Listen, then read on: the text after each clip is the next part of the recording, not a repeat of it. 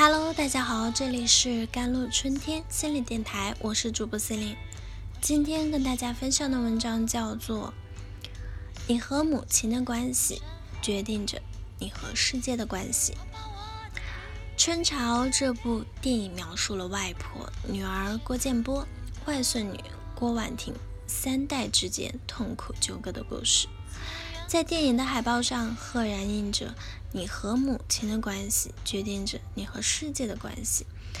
虽然影片上映多时，但因为机缘，最近我才认真的看了几遍。我想这部片子反映了中国一些家庭中人和事的典型状态，也让我们看到，当相爱相杀发生在母女之间是怎样的一种内伤。于是乎，我想。浅谈一下我对这部片子的一些理解。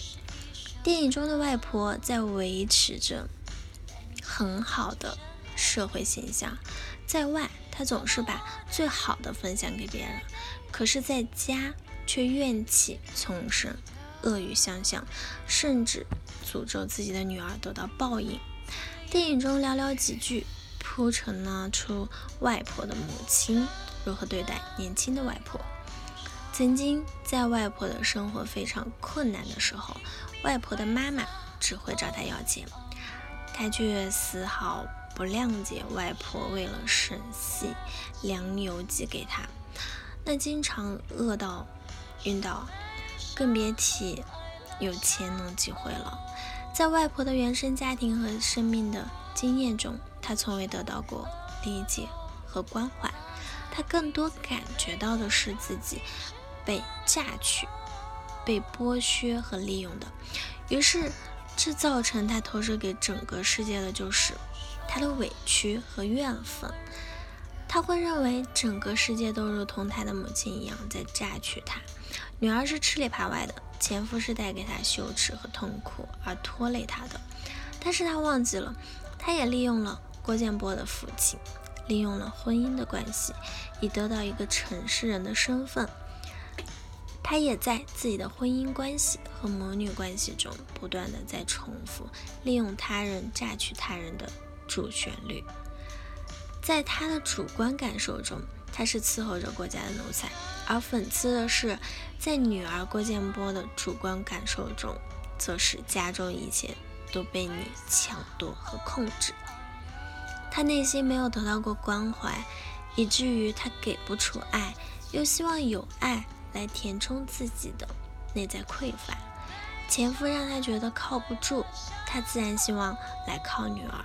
可是，在女儿心中感受到的只是他不断在伤害一个女儿非常关切的父亲，于是他的怨恨对关系粗暴的抓取，又切断了女儿和他的管道。现在他只能抓住外孙女。通过离间外孙女和自己的女儿，来让自己能牢固的守住外孙女心中的位置。殊不知，他对外孙女做的离间行为，就是曾经他在女儿和前夫之间做的事情。他一直在重复一个可悲的轮回。电影的名字叫《春潮》，我想导演。使用这个名字是有很多含义的。首先，电影中很多地方有水的意象。开头的时候，郭建波弄坏了厨房的水管，水流一地，以至于母亲不得不让他在家排练的众人离开。我想，这里的水象征着郭建波内心压抑不住的愤怒，在那一刻必须流泻出来。后来，当外婆和外孙女带有挑拨地说：“郭建波其实想杀死外孙女，只有外婆最爱外孙女的时候，郭建波一边抽烟，一边让水龙头大大打开，让水声掩盖住母亲的声音。